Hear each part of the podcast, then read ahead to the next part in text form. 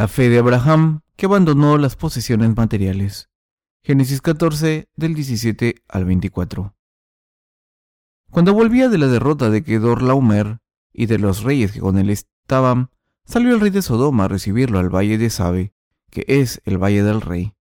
Entonces Melquisedec, rey de Salem, y sacerdote del Dios Altísimo, sacó pan y vino, y le bendijo diciendo, Bendito sea Abraham, del Dios Altísimo, Creador de los cielos y de la tierra, y bendito sea el Dios Altísimo, que entregó tus enemigos en tu mano, y le dio a Abraham los diezmos de todo.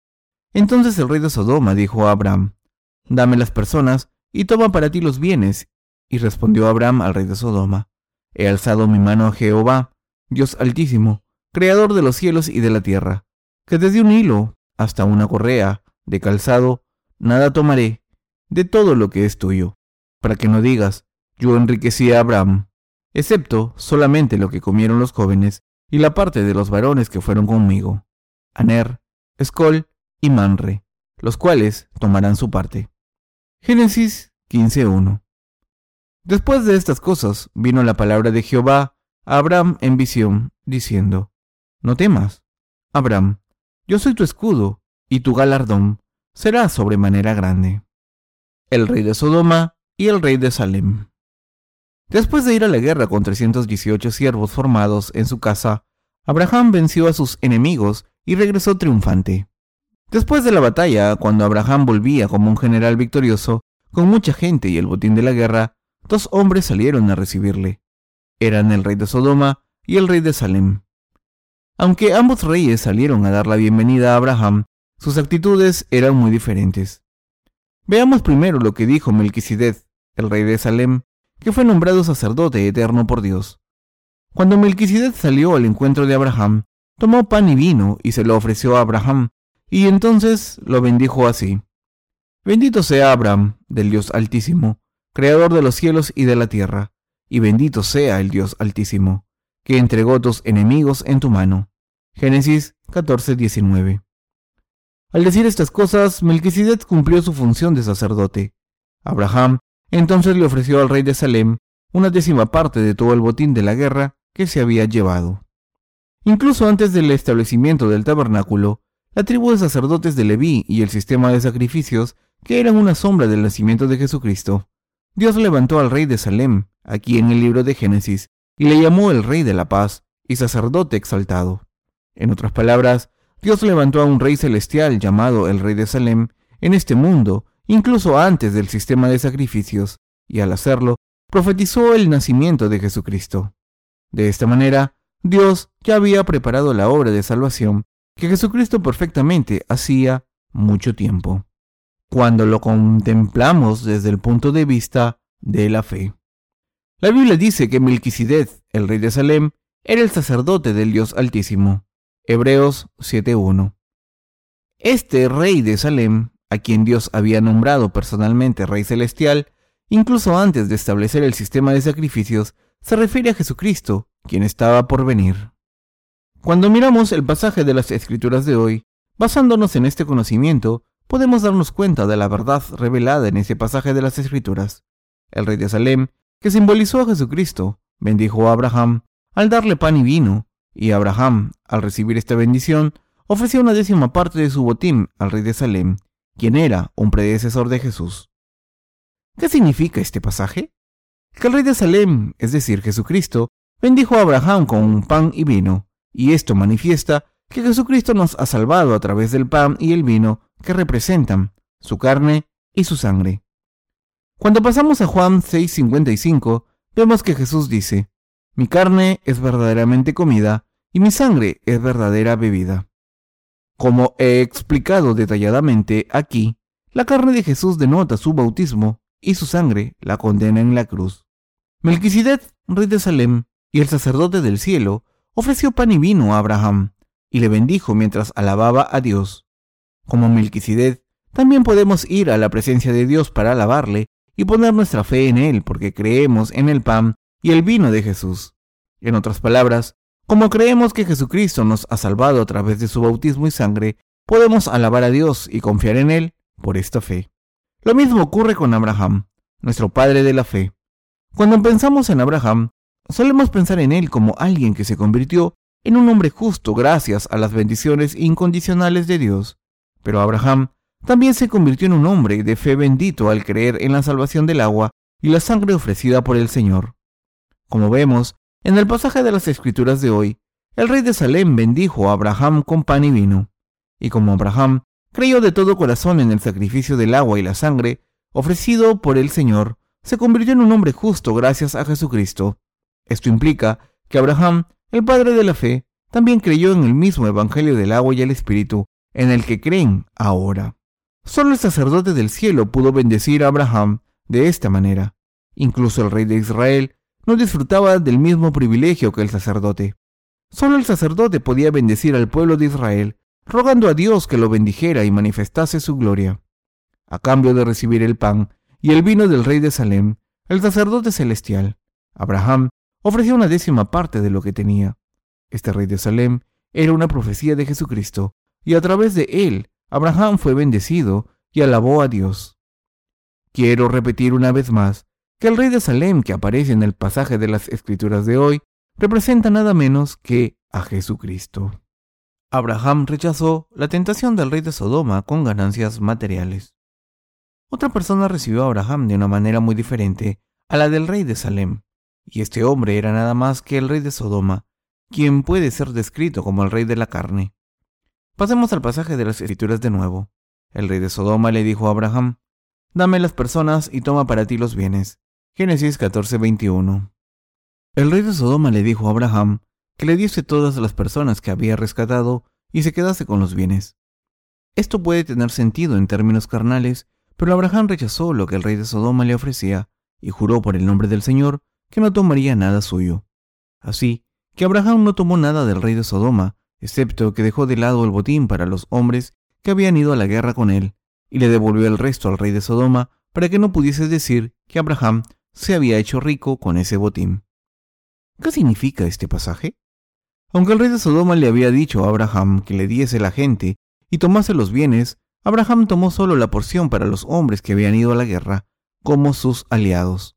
Esto nos enseña que los predicadores del Evangelio y los justos, es decir, nosotros, los fieles, debemos dejar de lado la codicia por las riquezas y centrarnos solo en el alma. Cuando dejamos de lado nuestra codicia material y nos centramos en el alma, Dios se convierte en nuestro escudo y pastor, que nos da fe y cubre todas nuestras necesidades. De la misma manera, en que Dios se le apareció a Abraham y le dijo, No temas, Abraham, yo soy tu escudo, y tu galardón será sobremanera grande. Génesis 15.1. Después de vencer a cuatro reyes, Abraham volvió con un gran botín, pero no cayó en la codicia ante todas estas riquezas. Rechazó la propuesta del rey de Sodoma de unirse a él. E inmediatamente Dios se le apareció a Abraham y le dio las bendiciones del cielo diciendo, No temas, Abraham, yo soy tu escudo, y tu galardón será sobremanera grande. Génesis 15.1. Si los seguidores del Señor se vuelven avariciosos por las posesiones materiales, no pueden ganar a ningún alma. Por el contrario, si dejan de lado su avaricia por las riquezas del mundo, sabiendo que un alma es más valiosa que las riquezas, Dios irá a ellos, los bendecirá y los recompensará. Antes de la guerra, cuando surgieron conflictos entre Abraham y Lot, Abraham le dijo a su sobrino, Ve a donde tú quieras, y yo iré en la dirección contraria.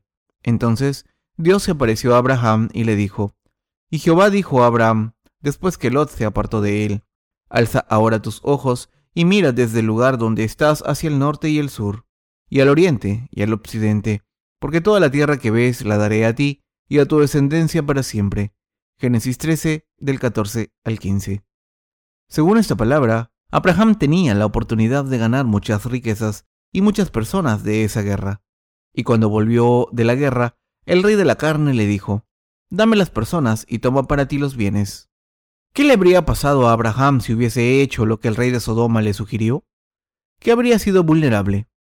Si el rey de Sodoma hubiese tomado a los hombres y los hubiese usado para atacar a Abraham de regreso a casa, Abraham habría sido derrotado, ya que sus hombres habrían estado demasiado ocupados con el botín como para defenderse. Las posesiones materiales no valen para nada, pero Abraham el padre de la fe no tomó los bienes. Por el contrario, le dijo al rey de Sodoma, con palabras muy sabias, que tomase todos los bienes. Le dijo esto para que el rey de Sodoma no fuese por ahí diciendo que había hecho rico a Abraham, aunque había mucha riqueza.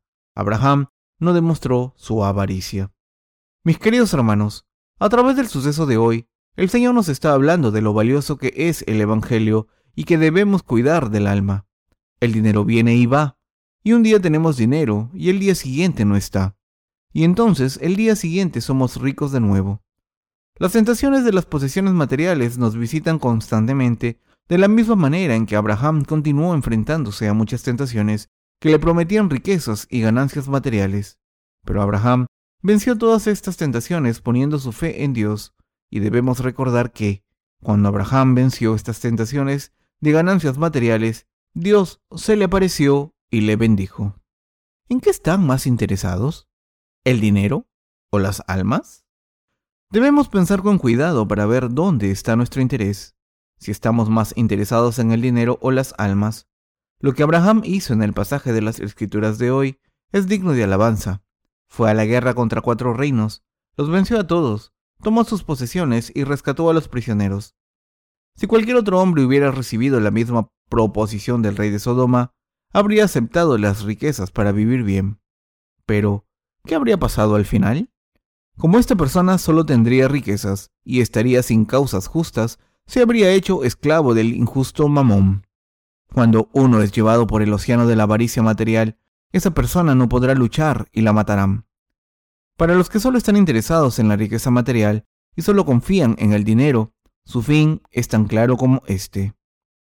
¿Qué es más importante? ¿Las riquezas del mundo o las almas humanas? Debemos tomar esta oportunidad para pensar en qué haríamos si estuviésemos en el lugar de Abraham y examinarnos para ver cuál es nuestro interés. Dios nos está diciendo a todos nosotros en este momento que quien tenga interés en el dinero no puede hacer la obra de Dios. Hemos estado publicando muchos libros para predicar el Evangelio a través de nuestro ministerio literario, y aunque no hemos hecho ningún cálculo exacto, sabemos que hemos invertido una cantidad enorme de dinero en este ministerio. La diácona Yeon Sum Lee ofreció 200 mil dólares para este ministerio y entre todos hemos hecho una ofrenda incluso mayor. Pero no hay nadie entre nosotros que haya mostrado codicia por este dinero. Esto se debe a que todos estamos interesados en el alma y no el dinero. Si un alma puede ser salvada por 100 mil dólares, entonces esta cantidad no es nada. Por supuesto que si nuestros ministros fueran avariciosos y no estuviesen interesados en salvar almas, como suele pasar con muchos líderes cristianos, tomarían este dinero para sí mismos y construirían iglesias extravagantes. ¿Y qué hay de ustedes? ¿Están interesados en el dinero o en el alma? Tienen que pensarlo y contestar con sinceridad ante Dios. Dicho de otra manera, deben considerar su fe para ver si es correcta o incorrecta. Y si no es correcta, entonces deberán dejar de lado lo que tengan que dejar de lado y tomar lo que deba ser tomado. En otras palabras, su corazón debe estar en el lugar adecuado. No es tan fácil ser tan decidido como Abraham. Si estuviesen delante de semejantes botín de guerra, podrían dejar todas esas riquezas y decir, yo no tomaré ni un hilo, ni una correa de una sandalia. Génesis 14:23 Génesis 14:23 Podrían dejar todas las riquezas materiales de este mundo si esto les permitiese predicar el Evangelio a muchas almas y salvarlas? Recuerden que Dios solo se les aparece a los que contestan esta pregunta con un sí firme y se convierte en su pastor y les recompensa. Aunque sea difícil, ningún siervo de Dios debe buscar las ganancias materiales. Mis queridos hermanos, ningún creyente puede seguir las riquezas materiales. Esto se debe a que las posesiones materiales no son importantes, simplemente son algo necesario para predicar el Evangelio. Las posesiones materiales de las que hablo no implican solo dinero. Seguir los valores carnales es lo mismo que seguir las riquezas materiales. Por casualidad, ¿se aman a sí mismos más que al Evangelio que el Señor les dio o más que Dios mismo? Esto también implica seguir las ganancias materiales. Nadie que se ame a sí mismo más que a Dios puede servir a su Evangelio con completa devoción. Si son así, les pido que dejen de lado sus deseos egoístas. Cuando nos comparamos con Abraham, vemos que es un hombre honrado, digno de respeto. Después de todo, rechazó todo el botín de guerra y no tomó nada para sí mismo, aunque se le ofreció mucha riqueza. Entonces, imaginen que alguien les enseña 100 millones de dólares y les hace la siguiente pregunta. Te daré todo este dinero si dejas de servir al Evangelio. ¿Vas a rechazar estos 100 millones y seguir sirviendo al Evangelio? ¿O vas a tomar este dinero y vivir el resto de tu vida cómodamente porque has nacido de nuevo ya al creer en Jesús? ¿Qué harían entonces? Quizás serían listos y dirían, tomaré los 100 millones y seguiré sirviendo al Evangelio. Sin embargo, mis queridos hermanos, no hay nada en medio ante el Dios justo. No pueden servir a los dos maestros, entre el dinero y el Evangelio. Si quieren poseer algo completamente, tienen que dejar lo otro sin falta. ¿Qué dejarían entonces? ¿Dejarían el Evangelio o los 100 millones? 100 millones de dólares no parecen una cantidad grande en palabras, pero en realidad es una cantidad enorme que está por encima de lo que podamos imaginar. Si juntásemos 100 millones de dólares con billetes de 10 dólares, llenaríamos toda esta sala. Pero debemos dejar estos 100 millones no solo en nuestras mentes, sino también en realidad. Abraham rechazó muchas más riquezas que 100 millones de dólares, como dice el pasaje de las escrituras de hoy. Y después de esto, Dios se apareció a Abraham y le bendijo. Este Dios Todopoderoso es también nuestro Dios, que nos recompensa a todos. No subestimen a Abraham, ya que fue un verdadero hombre de gran fe. Oro para que Dios nos convierta en gente de fe como Abraham. Tengo toda confianza en que Dios nos hará gente de fe y le doy gracias por esto.